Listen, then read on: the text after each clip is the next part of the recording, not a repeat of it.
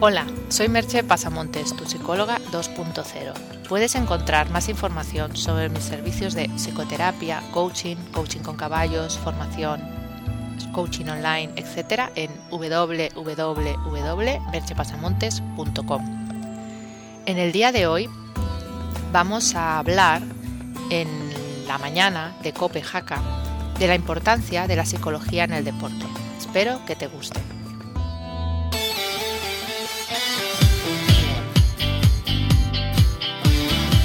Saludamos a nuestra psicóloga Merche Pasamontes. Merche, hola, muy buenos días. Hola, buenos días, ¿qué tal? Encantados, como siempre, de saludarte. Ya sabéis, oyentes de Copejaca, que Merche Pasamontes es licenciada en psicología y experta en coaching. Y hoy Merche con un tema encima de la mesa muy interesante, la psicología. Pero ojo, la psicología en el deporte, tan importante, ¿verdad?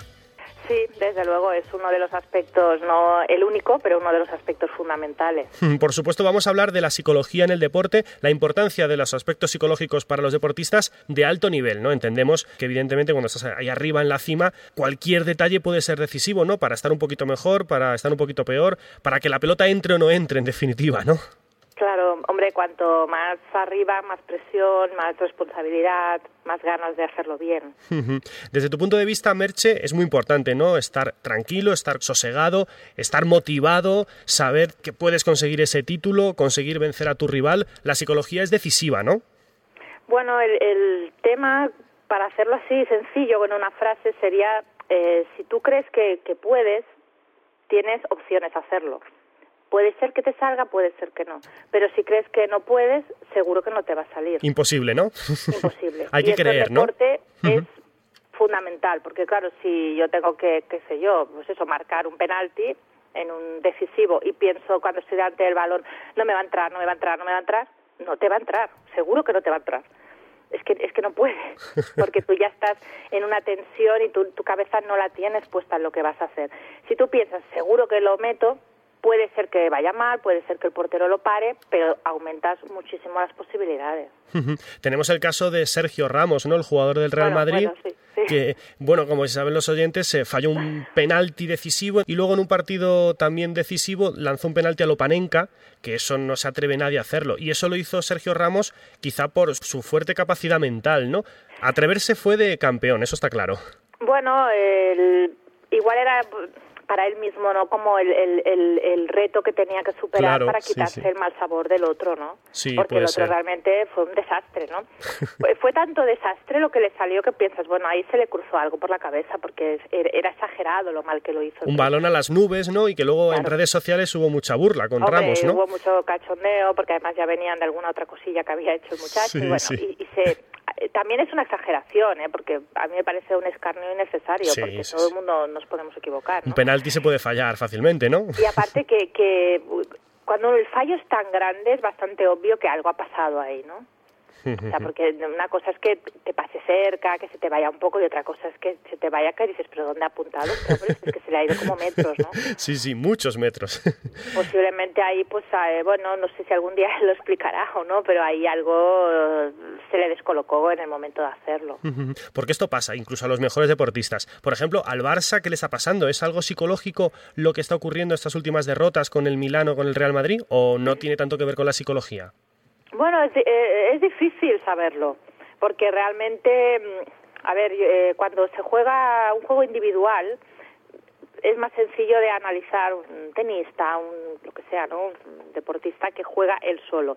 Es más fácil ver si es más psicológico, si es un tema de entrenamiento, si tiene lesiones, pero cuando se juega en equipo, ahí confluyen más factores, porque esa, porque no cada persona del equipo está en un momento diferente, ¿no? entonces, y en el caso del fútbol, pues está el, el, el, añadido que quizá otros deportes no lo tienen tan intenso, lo tienen, pero no tanto, que es todo lo que se genera alrededor a nivel de prensa, televisión, etcétera. que ahí cualquier, bueno, esto mismo que hemos dicho de Sergio Ramos, bueno, habría que mirar todos los eh, penaltis que ha lanzado en todos los partidos y ver el porcentaje, yo no lo conozco sinceramente, de cuántos ha fallado y cuántos ha acertado. Y pues entonces podríamos decir cuánto de grave es ese, pero no, ese se ha quedado como si fuera el más importante. Y la mayoría de la gente le recuerda por ese. Entonces, claro, eh, esta cosa que hay en la prensa y que esta necesidad como de, de bueno, supongo de vender y de generar un poco de polémica y Expectación. supone una carga añadida, ¿no? Porque, bueno, el tema de las ruedas de prensa, sale un futbolista y dice A en la rueda de prensa y no veas la que se lía, dice, pues no ha dicho nada. sí, es verdad, es eh, ahora mismo, pues le pueden pasar muchas cosas al Barça. Una es decir, bueno, que ha ido mal en tres partidos, bueno, tampoco es una cosa del otro mundo. Puede pasar y más con rivales duros, ¿no? Exacto, porque ha habido un montón de partidos que le ha ido muy bien. Claro, al ser seguidos parece que, que es que sea eh, la gente tiende a pensar que cuando un resultado se produce dos o tres veces seguidas ya, ya, ha habido, ya es un ciclo, ¿no? Yo no me atrevería a decir que dos o tres veces seguidas, yo que sé lo que hará el próximo partido, ¿no? Pero que ya sea un ciclo. Puede ser un ciclo, puede ser casualidad. O puede ser eso que ha coincidido, pues eso, tres partidos con rivales que le tienen muchas ganas también y que entonces, pues ahí, qué sé yo, te ha fallado la estrategia, te ha fallado, bueno, un poco la, esa táctica que hace el entrenador y que a veces pues te la tienes ya muy vista y te falla y, no sabes muy bien por dónde salir, porque es lo que te digo es que no estás tú solo. Sí, sí, yo coincido contigo. Rafael Nadal empieza eh, un partido y empieza a perder y a perder puntos, cuando se sienta el entrenador se le acerca y solo le tiene que decir algo para él. Igual es, yo qué sé, tan fácil como decir, este mm, te ha visto el punto flaco en no sé qué área, mm, protege ese área y ya está. Pero claro, cuando tienes 11 personas mm, es muy difícil de de hacer que las no le puedes explicar a las 11 en dos frases qué es lo que está fallando en ese momento. Entonces, bueno, si se empieza a encarar mal un, un, partido, es fácil que acabe mal, ¿no? Es como... Hmm. Yo coincido contigo que son varios factores, un rival duro, una dinámica de partido que puede ir hacia un lado o hacia otro, la balanza a veces se decanta hacia un lado o hacia otro, hmm. evidentemente que los rivales le tienen ganas, y eso psicológicamente también influye, en fin, son muchas cosas que hacen que a lo mejor se encadenen tres derrotas o tres resultados malos y por supuesto, como tú bien apuntabas, la prensa ayuda porque se exagera todo tanto que al final el ciudadano se lo termina creyendo, ¿no? Lo que dice la prensa, ¿no? De alguna manera. Y que bueno, que, que sí que en fútbol quizás una de las cosas que, que más impresión da que el tema psicológico tiene mucho peso. Porque a veces eh, a ver, yo no miro con mucha intensidad los partidos porque no es de lo que más me guste, pero bueno, vas echándole así un ojo, ¿no? Mientras haces alguna otra cosa y te das cuenta que hay, hay a veces como un punto de inflexión, ¿no? Que puede ser una decisión de un árbitro, que les han metido un gol, que no les han pitado un penalti a cualquier equipo, ¿eh? y a partir de ese momento es como si empezaran a jugar mal. es verdad. Y los otros se animaran y piensas, hombre, mm, es como mucha casualidad, ¿no? Dices, sí que hay a veces e, esos momentos, ¿no? Que dices, sí que realmente parece que ha sucedido algo, ¿no? Que aquí pasó algo y a partir de ahí se, se, se giró el resultado, se cambió el resultado. Es algo que toca en la cabeza. El otro día en Real Madrid con el Manchester hubo una expulsión, se ha acertado equivocada la decisión del árbitro, pero cambia radicalalmente. El Manchester se viene abajo y el Real Madrid se viene arriba. Y es que yo estoy convencido de que no tiene nada que ver con que haya uno más en el campo o no, porque uno más o uno menos. yo el otro día eh, eh, vi, vi, este caso, ¿no? Y me quedé así como sorprendida porque pensé, bueno, tampoco está, a ver, uno más te puede influir, pero tampoco es tanto. Pero en ese momento no sé es como si hmm. Madrid hubiera cogido qué sé yo fuerza fuerza sí, sí. un gol y los otros se hundieron ya. O sea se quedaron como hundidos. Bueno hay que entender que realmente uno menos se nota a medio plazo no se nota en el primer minuto que te acaban de expulsar un jugador. Es que realmente lo gracioso de la historia es que desde el primer instante que expulsaron al jugador del Manchester el Manchester se vino abajo y el Real Madrid se vino arriba. Y realmente no se notaba nada todavía para mí el, el, tema de a ver, luego ha habido ahí ya ha salido la polémica que se les han robado el partido bueno eso es otra historia claro sí sí. qué sé yo o sea el árbitro en ese momento lo vio así y yo no, no sabría decirte hmm, si era para expulsarlo no no lo sé sinceramente no o sea depende sí pero es otra historia realmente claro sí sí la decisión arbitral es una historia diferente. Que fue un golpe psicológico. Brutal sí, en cualquier caso si le tuvieras que achacar algo al árbitro es le diste el, el, el tiro de gracia, porque se, quedaron muertos.